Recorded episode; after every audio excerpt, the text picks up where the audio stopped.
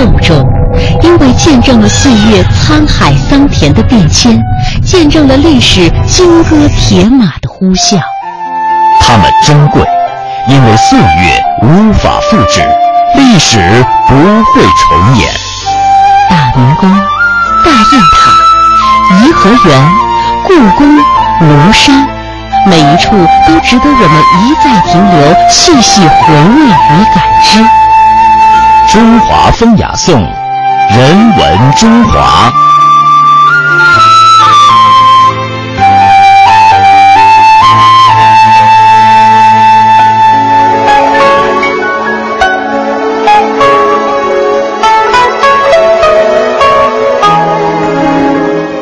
人文中华，我们首先来了解两件流失海外的国宝的故事。首先为您介绍的是中国东晋画家顾恺之的一幅《女史箴图》。这幅图的原作呢已经失传了，艺术价值十分的高。从它问世开始呢，就一直是历代宫廷收藏的珍品，后人也多有临摹。可惜的是，它现在已经不在中国了。它现在呢是在英国的大英博物馆，是重要的珍藏之一。由于年代久远，现在世界上的仅存两幅临摹品，其一在北京故宫收藏，为宋人临摹，呃，价值呢不是特别的高。另外一幅呢，就是藏于大英博物馆的隋唐时期的摹本，是一幅罕见的艺术珍品了。应该说，《女史箴图》啊，是当今现存最早的中国的一幅绢画，在中国美术史上具有里程碑的意义。这幅画呢，也是最早的一幅以形传神的绘画艺术的杰出作品，因而它具有了这种独特的艺术价值之外呢，还有很多画科难以比拟的史学价值和社会价值。那么，如此珍贵的国宝名画是如何流失到英国去的呢？通过下面这段音频，我们来了解一下这幅画流失海外的秘密。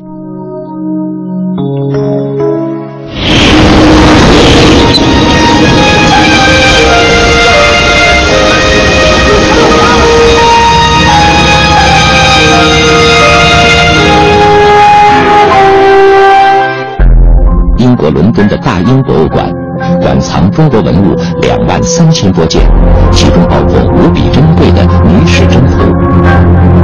如果名画有知，不知道还会不会记得他初到大英博物馆时的情形。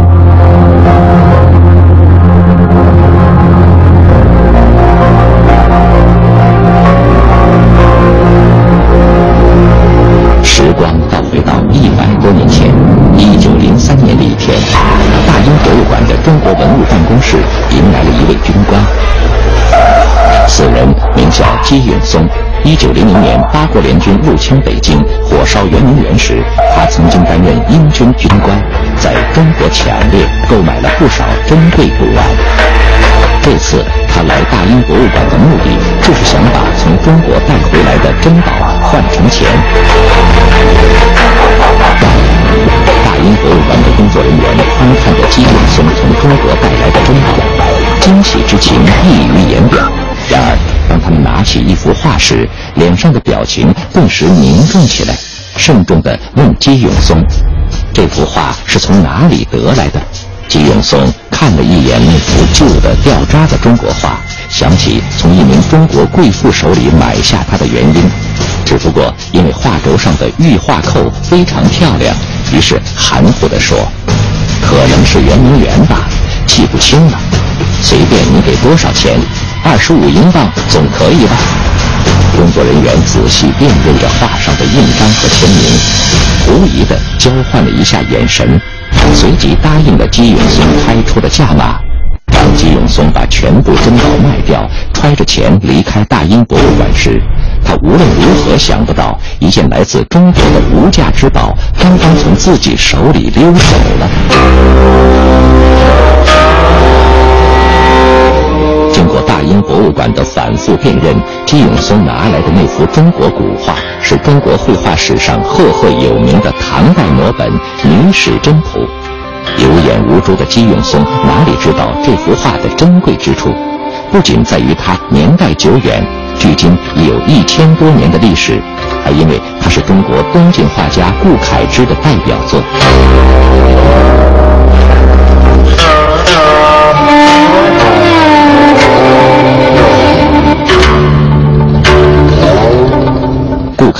是中国古代著名画家，有着令人惊叹的绘画天分。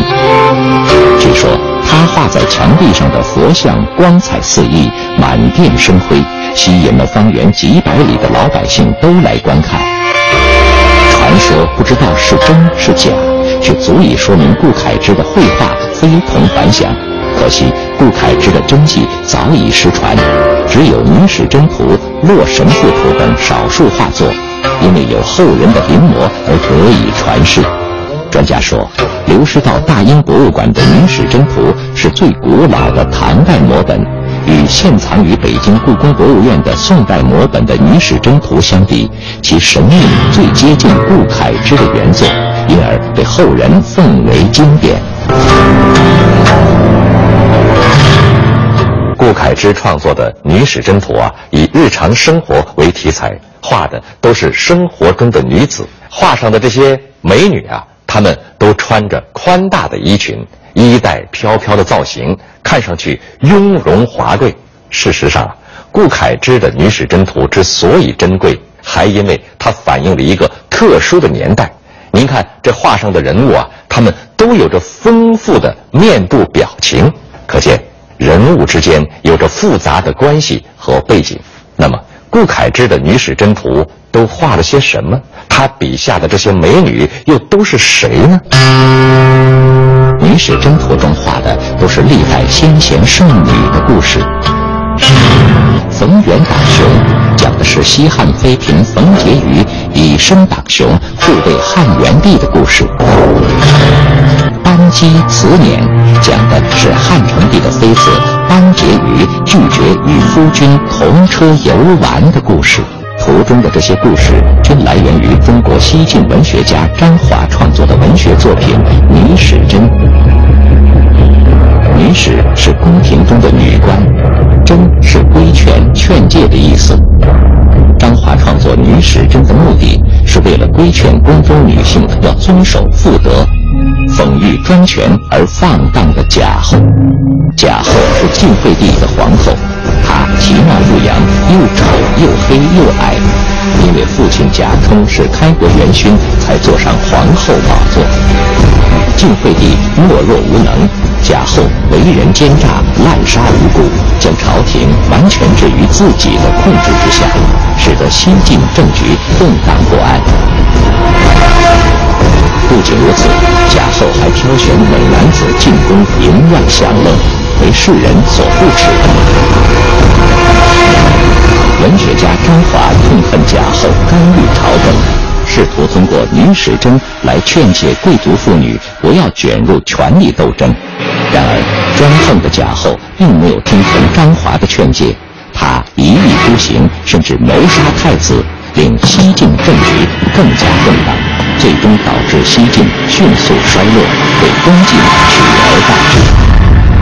东晋画家顾恺之有感于西晋灭亡的历史教训，把张华的《女史箴》绘制成画，并将真文题写在画册，于是诞生了中国历史上的不朽名画《女史箴图》。《女史箴图》原有十二段，可惜前三段已失传。藏于大英博物馆的唐代摹本《女史箴图》现仅存九段，《女史箴图》自问世以来备受珍视，被历代画家临摹。原作散失后，这幅唐代摹本显得弥足珍贵。《女史箴图》呢，唐本跟宋本在乾隆时期呢，给人传到了宫中，啊，其中宋本呢被存放在御书房。而唐本呢和李公麟的《蜀江图》等图呢一起被存放在建福宫的景义轩，被称为四美具。这是和三希堂齐名的一个啊书房。从画上的印章来看，唐代摹本《女史箴图》曾被历代名人辗转收藏，后入藏清宫，被皇帝视若珍宝。然而，令人疑惑的是啊，作为清宫的珍藏，唐代摹本的《女史箴图》是如何流落出去的呢？有人猜测，它有可能后来被送到圆明园收藏。一八六零年，英法联军大肆抢掠圆明园皇家珍宝的时候，可能在混乱中流落到了民间。对于一八六零年发生在圆明园的那场劫难，一位名叫塔洛克的英国军官曾在日记里写道：“那感觉就好像一个男孩进了糕点店，被告知可以随意拿自己想要的任何东西。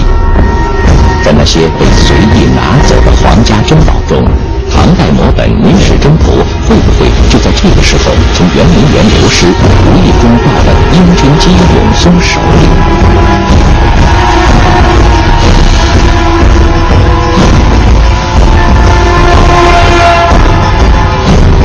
呃，《女史箴图》不大可能是圆明园的旧藏，因为呢，圆明园的这个旧藏呢，嗯，都存放在圆明园的这个淳化轩的一些重重要书画作品。那么存放的淳化轩的书画作品呢，都盖有淳化轩专用的这个收藏章，而这个《女史箴图》呢，我们并没有在上面发现淳化轩的这个章。而在同治八年，这个一八六九年的时候呢，四美具呢仍然存放在宫中，这个档案是有记载的，所以呢，不可能是在一八六零年时候被英法联军拿走。那么由此推断，我们认为应该呢是至少呢是在同治九年之后流失出去的。那么根据大英博物馆的这个官方记载呢，它实际上《女史箴图》是一九零三年入藏大英博物馆的。那么一九零年正好是八国联军入侵北京。所以我们综合研究认为呢，《女史箴图》应该是一九零零年从中国流失出去的，而非一八六零年从圆明园流失出去的。遗憾的是，原本是卷轴的唐代摹本《女史箴图》入藏大英博物馆后被分段揭开，原因是西方人习惯把绘画作品装入画框后挂在墙上，而中国卷轴却不符合这样的要求，因此。《女史箴图》被无情的分段揭开了。更令人痛心的是，流失海外的唐代摹本《女史箴图》原本有机会回归故乡，却因为民国政府的决定而错失良机。第二次世界大战结束后，英国政府为了感谢中国军队在印度、缅甸战场上对他们的帮助，曾经提供两种赠品，让当时的国民政府任选其：一是三条驱逐舰和一艘巡洋舰；二是大英博物馆珍藏的中国唐代摹本《女史箴图》。消息传出，文博界非常激动，觉得国宝名画终于可以回归祖国了。然而，国民政府最终还是选择了驱逐舰和巡洋舰。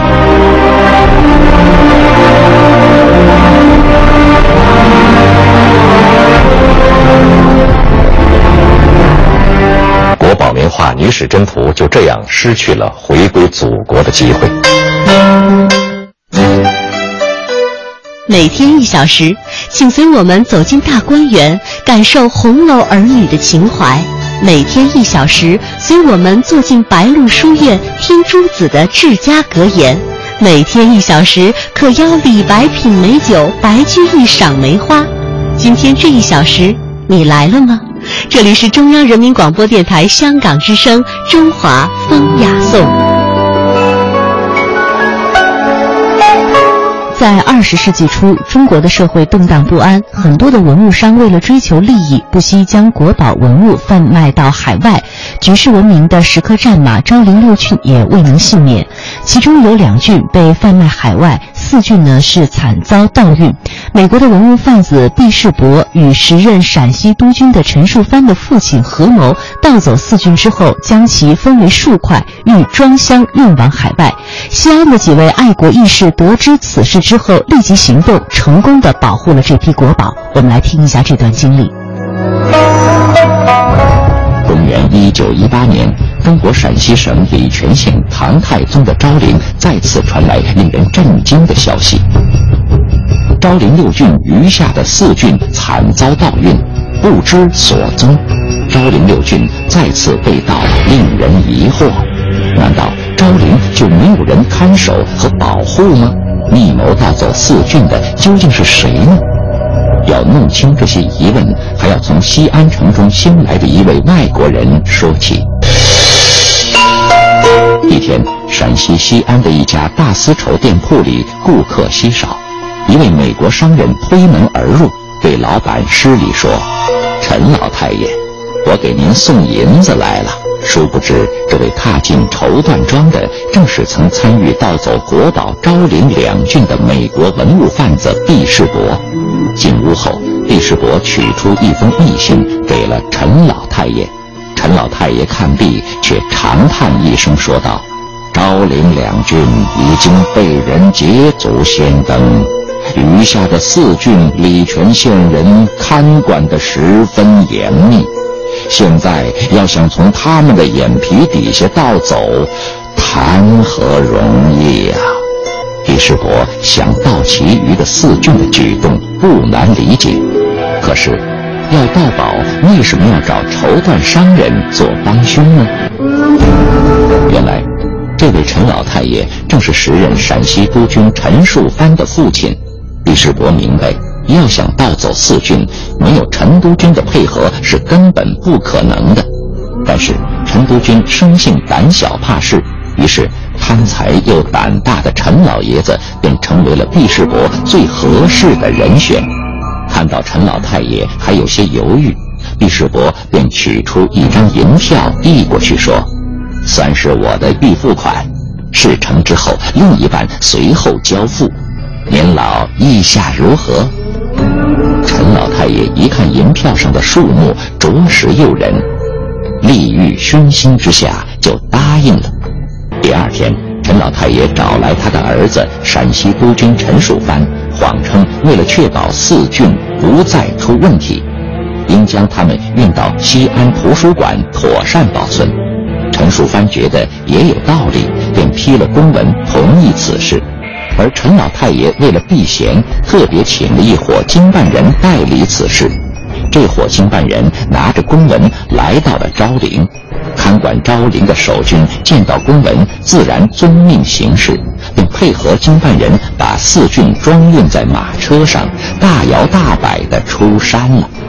自从昭陵被盗，礼泉县人便提高了警惕。县中的绅士出资在必经之路设立了哨卡，执勤的哨兵见马车便拦了下来。经办人再次拿出公文，哨兵半信半疑。虽然放行，但还是以押车之名派人紧紧跟随。马车沿内河岸边来到西安城内，已经天黑。陈老太爷派人热情迎接，把押车的人请到酒店接风。等礼泉县押车的人进入酒店后，马车立刻掉头，趁着夜色来到了城外北草滩。这时的毕世伯等人啊，早已在北草滩等候。经办人把四郡呢向毕世伯做了交接，毕世伯验收无误后，便交付了另一半钱款。但毕世伯发现了一个问题：石刻的目标太大，不利于运输，只有把它们断成数块后装箱运输，比较保险。黑夜中，四郡被断成数块后装箱起运上路。美国文物贩子毕世伯的阴谋会得逞吗？难道昭陵六郡全都要流落海外吗？毕世伯让人匆忙把四箱国宝运送到北草滩码头，准备从水路先运到潼关。陈老太爷早已安排好，到那里自有人接应。看起来一切都在计划之中。但让毕世伯没想到的是，他在北草滩的所作所为早已经被西安的爱国人士监视。故事还得从西安城的马家父子说起。古城西安的南院门有一家古董店，店主姓马，他为人正直仗义，好结交有识之士。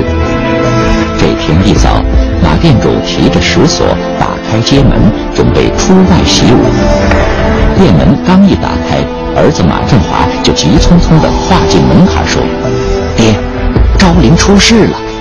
马振华将他在北草滩的所见所闻一五一十地告诉了父亲马店主。这时，几位爱国义士也带来了消息，说毕世伯偷运国宝四骏的路线是。走水路由渭河起运，经过潼关，抵达洛阳，再由洛阳装上火车运到上海，最后从上海偷运出境运到美国。马家父子和爱国义士一致决定，绝不能让国宝运出潼关。父子俩经过一番商议，立即行动起来。马店主赶往北草滩渡口，马振华骑了一匹快马，出了小南门，直向东边的大道奔去。这天，渭河水涨，泥沙俱下，一艘大木船逐波赶浪，顺水而下。马店主装扮成一名船夫，站在船头，俨然像个行家。船上装的是四只大木箱，除马店主外，其他船工和护送的士兵们怎晓得木箱中装的竟是国宝四军呢？李世伯并不在船上，他执意骑马在岸上护送。黄昏时分，木船到了潼关，此时河南派来的士兵早在岸上等候。陕西的士兵准备交货下船。当年的旧中国军阀割据，划地为界，因此到了河南地界，陕西兵自然就要交给河南兵了。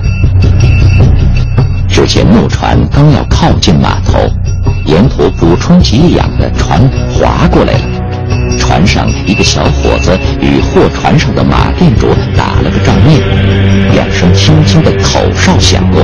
两只船慢慢靠拢，船员将给养搬上货船，那只给养船就迅速离开了。而两边交接，两船靠拢，这一切的一切都被岸上护送监视的美国人毕世博仔细地看在眼里。他想再次确认货物，但又不敢上船，因为他知道。这些士兵和船夫对他这种人并无好感，他曾经领教过义和团的厉害，生怕阴谋暴露，小命难保。因此，老奸巨猾的毕世伯自己不上船，只是在岸上骑马追赶，观察船上的动静。